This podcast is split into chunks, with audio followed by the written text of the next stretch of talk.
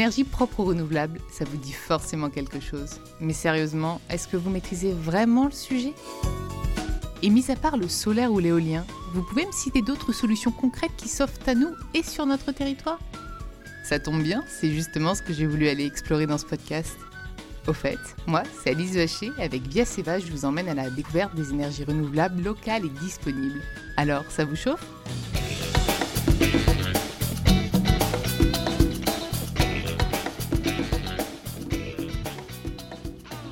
Et si je vous disais que de l'énergie était produite mais qu'elle n'était pas utilisée, et ça en pleine période de crise énergétique, vous me diriez qu'on marche sur la tête, n'est-ce pas?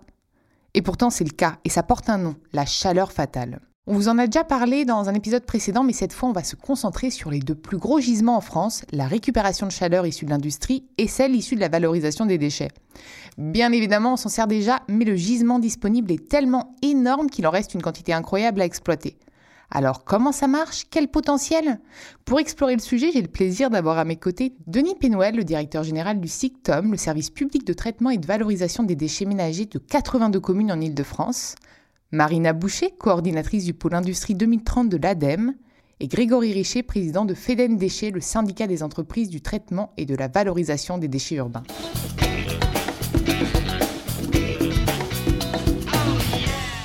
Bonjour à tous. Alors, avant de commencer, pouvez-vous me rappeler en quoi consiste la récupération de chaleur fatale? Eh bien, écoutez, je vais me lancer. Euh, il s'agit de la chaleur qui est générée par euh, un procédé euh, lors de son fonctionnement, mais qui en réalité n'en constitue pas la finalité première. Ça veut dire que c'est de la chaleur qui est perdue, qui est non utilisée et que l'on va pouvoir récupérer. Euh, pour illustrer ça, je peux parler d'un procédé très connu euh, dans le monde industriel, mais pas que, le fonctionnement d'un four. Quand on regarde son fonctionnement, finalement, aujourd'hui, un four traditionnel euh, consomme seulement 20 à 40% du combustible que l'on introduit dans ce four pour qu'il fonctionne. Le reste, c'est la chaleur perdue. Donc forcément une grande manne à exploiter et qui peut apporter de forts potentiels aussi bien dans l'industrie que dans d'autres secteurs. Et justement, où est-ce qu'on en est et quel est son potentiel? Bah écoutez, côté euh, ADEME, on a conduit une étude il y a quelques années qui a montré quels étaient les, potentiels euh, dans différents secteurs et notamment dans le secteur industriel. Pour autant, ce qui a bien été identifié dans cette étude ADEME, c'est qu'il y a de très forts potentiels en industrie. Euh, et là, on chiffre, on peut donner un, un, gros chiffre qui est 100 TWh par an qui sont aujourd'hui non récupérés dans l'industrie, ce qui représente 36% de la consommation du secteur. Alors pour compléter en fait sur la partie euh, UVE, donc unité de valorisation énergétique des déchets, effectivement en fait on a un gros potentiel en fait de récupération d'énergie fatale. Aujourd'hui en France on valorise à peu près 11 TWh d'énergie donc issue euh, de la valorisation des déchets sous forme de réseau de chaleur et à peu près 5 TWh sous forme d'électricité. Et il y a un potentiel aujourd'hui quasiment de 8 TWh complémentaires pour de la valorisation, alors qu'on appelle énergie fatale. Mais pour revenir à ce qu'est la chaleur fatale et donner euh, des exemples dans notre vie courante, lorsque vous conduisez une voiture, vous avez un moteur dans votre voiture, et si c'est un moteur thermique, l'utilité du moteur, c'est de faire avancer la voiture. Et il se trouve qu'il chauffe ce moteur, et cette chaleur peut être perdue, et donc vous vous en servez pour chauffer votre habitacle dans la voiture. Deuxième exemple, vous avez une télévision. Euh, vous euh, regardez la télévision et c'est sa fonction première, mais il se trouve qu'un téléviseur chauffe et vous pourriez aussi vous en servir, servir de cette chaleur qui est fatale pour euh, chauffer votre, votre pièce. Et si on parle de potentiel, et là aussi dans notre vie quotidienne, on voit que le potentiel, il est immense partout où la chaleur se dissipe, on pourrait euh, la récupérer. Typiquement, dans une salle de sport, si on pouvait récupérer toute la chaleur corporelle qui se dissipe, on aurait là un gisement qui est considérable. La même chose pour euh, l'énergie euh, liée au freinage des voitures sur, sur les routes. Alors, bien sûr qu'on s'attaque en premier au gisement identifié important et donc, il disait, à l'industrie hein, en premier. Mais euh, demain, euh, puisque vous parliez de potentiel, ça pourra être euh, très largement utilisé pour nos, besoins quotidiens. Alors donc Denis, j'ai envie de continuer avec vous. Quel est l'intérêt pour les utilisateurs et les collectivités de mettre en place des projets de récupération de chaleur fatale? En fait, la notion d'efficacité énergétique, c'est d'utiliser toutes les euh, énergies, j'allais dire, du quotidien, du fonctionnement quotidien de la société, et de les récupérer, parce qu'aujourd'hui, beaucoup sont, sont gâchés. Et donc, qu'est-ce que, qu'est-ce que vous faites en Ile-de-France des exemples concrets peut-être à me donner? Mais Des exemples concrets, il faudrait euh, que je vous raconte aussi l'histoire de la récupération de, chaleur euh, en, en Ile-de-France et en particulier euh, ce lien très fort entre les énergies dites de proximité, dont les déchets, et l'utilisation par les habitants dans les réseaux de chaleur. Et en Ile-de-France, principalement, l'incinération des ordures ménagères a été utilisée très tôt mais euh, pour détruire les ordures ménagères. Et donc, il n'y avait aucune valorisation. On est à la fin du 19e siècle. On, euh, a plutôt un souci euh, d'hygiène, hein, c'est de nettoyer les rues et donc de détruire les ordures ménagères par le feu. Il se trouve qu'en les détruisant par le feu, eh bien, il y a une, une énergie hein, qui est dissipée, et cette énergie, tout au long du XXe siècle, on a voulu la récupérer et on l'a récupéré dans un premier temps pour euh, alimenter euh, des industries qui étaient euh, voisines, qui se sont d'ailleurs implantées autour de ces, usines. il se trouve que ces usines étaient loin du centre de, la ville. Elles étaient situées en banlieue proche, à Issy-les-Moulineaux, à Ivry, à Saint-Ouen, à, à, Romainville. Et que donc des industries se sont, se sont installés euh, autour et petit à petit, le réseau de chaleur euh, parisien, hein, dont le premier noyau était euh, pour alimenter les locomotives à vapeur de la gare de Lyon, et eh bien lui s'est étendu. Donc vous voyez, le réseau de centre-ville s'étend et va vers les usines et dans l'autre sens, les usines fournissent de l'énergie à ce réseau. Et après, euh, l'histoire, c'est euh, un beau développement avec des usagers qui sont des usagers comme vous et moi, hein, c'est-à-dire des logements, mais également la quasi-totalité des hôpitaux de Paris, des cliniques parisiennes, des grands bâtiments comme le Louvre, des grands commerces hein, comme les Galeries Lafayette. Et cette histoire dure depuis un peu plus d'un siècle maintenant. Alors pour compléter en fait ce, que disait Denis en fait euh, et pour répondre à votre question sur l'intérêt en fait euh, d'un industriel ou d'une collectivité en fait à utiliser cette énergie fatale, il y en a deux. Euh, déjà l'intérêt économique hein, puisqu'en fait cette énergie fatale en fait c'est un on peut dire un sous-produit en fait hein, de, l'activité en fait de, de, l'industriel ou de la collectivité hein, pour ce qui concerne les, unités de valorisation énergétique qui appartiennent aux, collectivités. Donc ça veut dire que ce, ce prix de l'énergie est attractif. C'est-à-dire qu'il est en dessous en fait des, prix de marché en règle générale. Euh, et il a un deuxième intérêt, c'est qu'au-delà d'avoir, euh, on va dire, un prix attractif, il est aussi très stable. Puisqu'en fait, on est sur un process qui existe, qui existe depuis euh, quelques années. Alors, si on reprend l'exemple des unités de valorisation énergétique, effectivement, il y a effectivement le prix du déchet, le prix de l'installation, et ça, c'est quasiment établi pour une dizaine, une vingtaine d'années. Ce qui fait que on n'a pas euh, d'éléments extérieurs qui viennent perturber en fait ce prix. On a eu le cas euh, effectivement sur la perturbation en fait des, prix de l'énergie avec euh, la guerre en Ukraine. On a eu des multiplications par 5, voire par 10 des prix de l'électricité et par voie de conséquence des prix du gaz. Et certains industriels effectivement ont été contraints d'arrêter en fait leur process. Pour les industriels qui ont été fournis en fait par des unités, euh, typiquement des unités de valorisation énergétique ou de l'énergie fatale, leur prix est resté stable. Oui, puisque c'est une énergie locale en plus. C'est une énergie locale, effectivement, c'est une énergie bas carbone et c'est une énergie en fait qui est stable en termes de prix et donc ça, ça donne une certaine résilience économique à l'utilisateur final. Hyper intéressant. Marina, est-ce que, est que vous avez envie d'ajouter quelque chose? Bah, Sur les avantages, euh, ils sont certains, ils ont été bien développés là. Euh, d'autant plus que sur les, installations d'ordures ménagères, on a quand même une certaine visibilité sur la pérennité de ces installations dans le temps. Euh, quand on parle euh, d'avantages, on les a bien énumérés. Il faut avoir en tête tout de même que quand on part sur la récupération de chaleur dans le milieu industriel, là, il va pouvoir avoir quelques craintes de la part des collectivités sur la pérennité de l'installation industrielle qui pourra alimenter le réseau de chaleur. Là, là-dessus, il y a des solutions de mitigation qui existent hein, pour couvrir ces risques-là. Et ce qu'il faut avoir en tête, c'est l'intérêt pour le territoire de stabiliser ce bassin d'emploi, euh, stabiliser ce tissu industriel et finalement se lancer dans ce type de démarche territoriale et aussi un, levier fort pour euh, stabiliser ce bassin. Justement, quel est l'intérêt pour les industriels et les collectivités, euh, donc utilisateurs, de récupérer la chaleur fatale issue des process?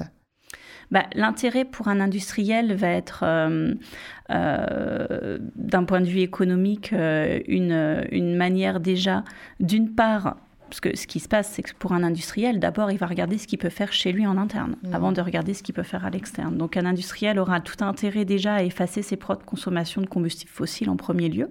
Et ça, c'est souvent des investissements qui coûtent un peu moins cher parce qu'on est plus en local, on a des temps de retour qui sont plus courts. Donc c'est la première étape finalement que mettent en œuvre les industriels. Par contre, quand ils ont un potentiel qui va au-delà de leurs propres besoins ou des potentiels qui sont à des niveaux de température euh, qui ne les intéressent pas, dans ce cas-là, il y a un vrai intérêt à pouvoir mettre à profit cette chaleur euh, à d'autres consommateurs, que ce soit euh, d'autres industriels proches ou un réseau de chaleur urbain. Et donc là, dans cette dynamique-là, il y a un vrai intérêt euh, économique, puisque c'est un gain financier, euh, de pouvoir mutualiser euh, cette, cette grosse valeur énergétique. Donc potentiellement pouvoir chauffer les habitations alentours. Oui, tout à fait, via un réseau de chaleur urbain. Et est-ce que vous auriez en tête le, ce potentiel justement? Alors ce potentiel a également été évalué. On parle de 16 TWh à proximité des réseaux de chaleur existants. Donc là, on ne parle pas de déploiement de nouveaux réseaux, mais bien à proximité des réseaux de chaleur existants.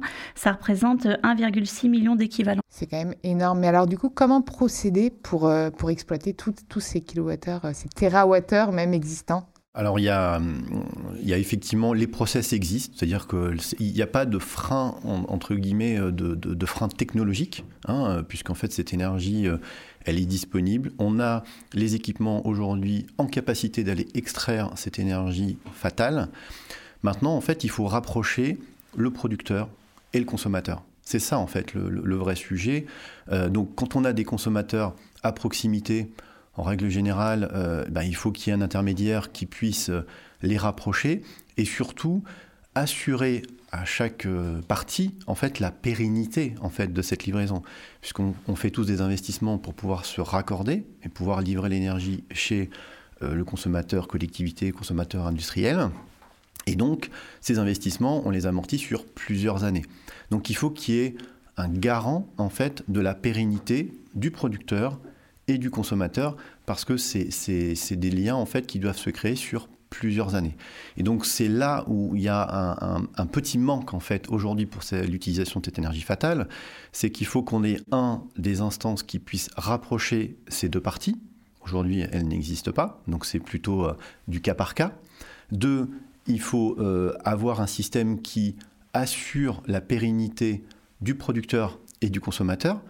À partir du moment où le producteur fait, fait un investissement pour pouvoir livrer le consommateur, ou inversement, que le consommateur vient s'implanter à proximité du producteur et qu'il a des surcoûts, eh ben, il faut à un moment donné les prendre en charge. Et ça, il faut qu'il y ait un fonds en fait, qui soit défini hein, pour ce faire. Et puis, dernier sujet, c'est assurer la stabilité du prix.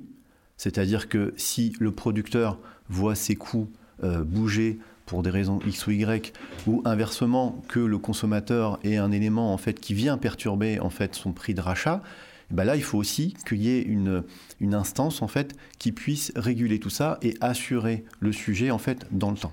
Aujourd'hui, on sent en effet qu'il manque un maillon pour faire ce lien entre les collectivités et le monde industriel. Par contre, on voit aussi qu'il y a quelques belles expériences, beaux retours d'expériences qui existent, où euh, ce, maillon s'est constitué et où il y a eu des échanges qui ont permis d'arriver à développer de très beaux projets. Euh, on a des exemples historiques. Euh, le premier exemple en France, ça reste le réseau de chaleur urbain de Dunkerque, qui est alimenté en partie par un incinérateur, mais également par ArcelorMittal. Donc ça depuis les années 80. Aujourd'hui, on a vraiment... on a plus de 10 000 équivalents logements qui sont raccordés sur ce réseau-là. Et c'est un réseau qui fait 51 km, pour donner un peu l'envergure. Et ça fonctionne depuis ces années. On a également un autre exemple, c'est à Charleville-Mézières, où là, récemment, il y a un réseau de chaleur urbain qui s'est développé en s'appuyant à moitié sur la chaleur fatale issue de l'usine Stellantis, ex-PSA, euh, où là, on vient valoriser la chaleur fatale issue des fours de fonderie pour alimenter la moitié du réseau de chaleur de Charleville-Mézières, et l'autre partie est couverte par une chaufferie bois. Donc là, ils arrivent à un réseau euh, avec euh, un, beau ratio d'émissions de carbone pour les usagers. Tout ça pour dire qu'il y a de belles références qui existent et que le maillon entre les collectivités et le monde industriel se met en place petit à petit, notamment sur les très grandes zones industrielles, notamment les zones industrielles portuaires et sur toutes ces zones avec une forte activité économique je dirais que ce, maillon euh, se met en place effectivement. Il y a un phénomène accélérateur hein, dont je parlais tout à l'heure. C'est le contexte euh, géopolitique qui a fait évoluer ces prix de l'énergie. Et effectivement, l'industriel cherche à stabiliser aujourd'hui ces prix de l'énergie. Il était peut-être moins attentif auparavant euh, à cette chaleur fatale, puisque le prix du gaz, notamment, en fait, était plutôt bas et stable. Donc euh, il n'y avait pas énormément d'intérêt, en tout cas euh, euh, il n'en voyait pas, on va dire, d'intérêt économique, hein. il y a d'autres intérêts que l'intérêt économique quand même, mais il n'en voyait pas l'intérêt immédiat. Et, et, là, cette accélération, on va dire, cette évolution du prix de l'énergie qu'on a eu, notamment sur l'année 2022, a fait prendre conscience à la fois à la population, mais aussi donc à nos industriels, que c'était très important d'avoir une énergie qui soit la plus stable possible et donc d'avoir des coûts les plus stables possibles. Donc moi je peux vous donner euh, par exemple un, un exemple euh, concret en fait de livraison de l'énergie fatale euh, qu'on a à partir d'unités de valorisation énergétique qui a permis à industriel de stabiliser ses coûts au cours de l'année 2022. Donc c'est une, activité donc de, de, de, fabrication de, pots de bébé. Je ne peux pas citer la, marque, mais enfin une, une activité de fabrication de pots de bébé qui effectivement utilise l'énergie euh, issue de, la valorisation des déchets et euh, il a stabilisé ses prix, on va d'achat de l'énergie. Il a divisé par deux par rapport aux autres installations du même groupe en France. Donc là, on voit quand même qu'il y a un vrai intérêt pour cette, euh, pour, pour cette récupération de chaleur fatale. Mais finalement, est-ce que le process de récupération a un impact environnemental aussi? Parce que, in fine, qu'on voit, on voit l'avantage de ne pas gaspiller cette énergie, on voit l'avantage économique, écologique aussi. Mais est-ce que le process en lui-même euh, a une empreinte carbone? Ça dépend de, quoi on parle.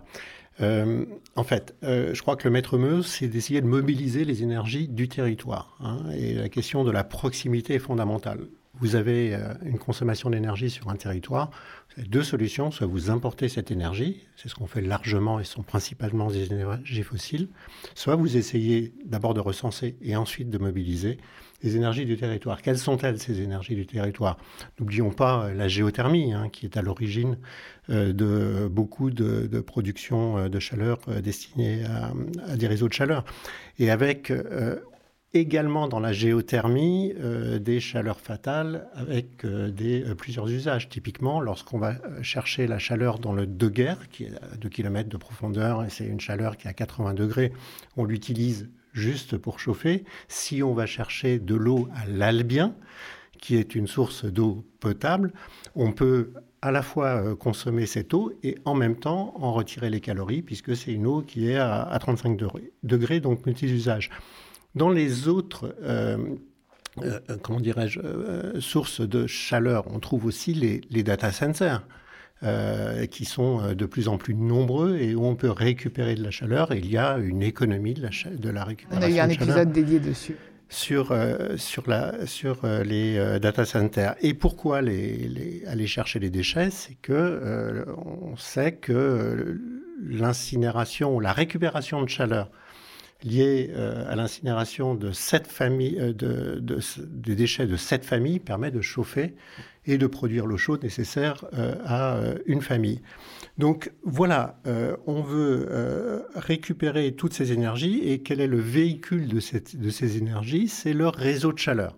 Et ce réseau de chaleur, bien sûr, plus il sera dense, plus les consommateurs seront à proximité et plus l'économie globale du système sera favorable, possible, plus euh, on sera dans un, environnement euh, distendu, euh, peu dense, et plus on aura des difficultés à étendre ce réseau de chaleur.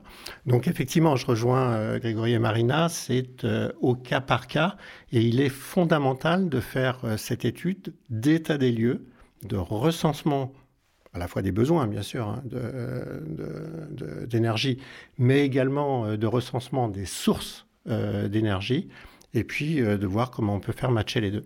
Ok, mais alors en termes d'impact justement des process, c'était quand même là la question, c'est est-ce qu'il y a une empreinte carbone du process en lui-même? Parce que quand on récupère, dans la récupération, il y a quand même des, machines, j'imagine, qui émettent du carbone. Non, pas du tout? Non, pas, pas, du tout. En fait, on, on, est, on est sur une énergie en fait, qui est disponible quasi sur étagère. Voilà. Donc il suffit de la prendre et de euh, d'avoir le, véhicule, hein, comme le disait euh, Denis, c'est qu'effectivement il faut ensuite trouver euh, le véhicule. Donc ce, véhicule c'est soit de, la vapeur, puisque les industriels utilisent beaucoup sous forme de vapeur l'énergie, ou sous forme d'eau chaude pour ce qui est des, des réseaux de chaleur urbains. Mais cette énergie, en fait, la récupération de cette énergie fatale je dirais, c'est une énergie bas carbone, c'est une énergie de récupération, c'est une énergie renouvelable pour 50% pour ce qui concerne les unités de valorisation énergétique. C'est une énergie qui est disponible, donc c'est dommage de ne pas l'utiliser. En plus, ça participe à la souveraineté euh, territoriale, hein, puisque, euh, comme le disait Denis, on importe énormément en fait d'énergie fossile. Donc toute l'énergie qui n'est pas consommée, eh ben, elle est perdue et malheureusement, on doit l'importer en fait pour euh, produire cette énergie sous une autre forme et la distribuer. Donc c'est dommage et en plus de ça, comme on le précisait tout à l'heure, c'est une énergie qui est disponible et qui est pas chère. Et ça, c'est très important et qui est stable pour que ce soit pour une collectivité ou pour un industriel. Donc c'est tout bénef. Donc finalement, c'est quoi les défis pour, euh, ne plus la gaspiller, cette énergie? On aimerait en fait euh, qu'il y ait un, fonds euh, d'énergie fatale en fait qui soit qui soit créé pour qu'on puisse à la fois rapprocher, comme on le disait, les acteurs et, surtout avoir un, outil qui permette aux producteurs et aux, consommateurs en fait d'être euh, rassurés sur la pérennité de l'un et de l'autre quand on crée euh, ce type de projet euh, de rapprochement et aussi d'aider certains consommateurs à s'implanter à proximité de, producteurs, et puis enfin de pouvoir stabiliser dans le temps euh, les, euh, les coûts euh, donc de production et, et, donc du coup rassurer le consommateur sur la stabilité en fait de son prix d'énergie fatale dans le temps. Bah, le défi, il est la prise de conscience de ces potentiels sur les territoires et l'organisation en local pour aller la chercher, pour organiser cette, euh, valorisation et pour développer euh, les réseaux de chaleur qui vont pouvoir en bénéficier, que ce soit des réseaux de chaleur pour aller euh, vraiment alimenter les particuliers dans une collectivité, mais également les synergies entre industriels qui peuvent aussi avoir beaucoup de valeur sur certaines zones. Et le défi, c'est aussi un, défi de, c'est un défi de société. Pour construire un, réseau de chaleur, chaleur, il faut euh, faire des travaux. Il faut euh, éventrer les rues. Et donc, ça a aussi un coût social. C'est bien de le repréciser, il faut, euh, qu'il y ait cette étude aussi qui intègre ce, ce coût social. Nous, on pense qu'au bout du compte, c'est effectivement intéressant puisque ces réseaux sont, euh, totalement pérennes et on construit pour euh, quelques dizaines d'années. Mais je crois qu'il faut mettre, euh, il faut verser tout cela au débat. Et si on veut aller au bout du, débat concernant les usines d'incinération d'ordures ménagères, on en parlait tout à l'heure, oui, ces usines, dès lors qu'il y a une combustion, il y a une, production euh, de, de, CO2. Et donc cette production de CO2, il faut aussi la verser euh, dans l'économie globale euh, du, du projet. Néanmoins, ça reste des énergies qui sont des énergies locales et qui évitent des importations comme vous le savez, qui aujourd'hui sont des importations très lointaines et, elles, très productrices de CO2. Alors certes ailleurs, eh ben merci, merci à tous les trois, c'était passionnant. Donc on, voit qu'il y a un vrai, un, vrai challenge là-dessus, mais de belles opportunités. Et, euh, ben merci. Merci à vous. Merci. Merci.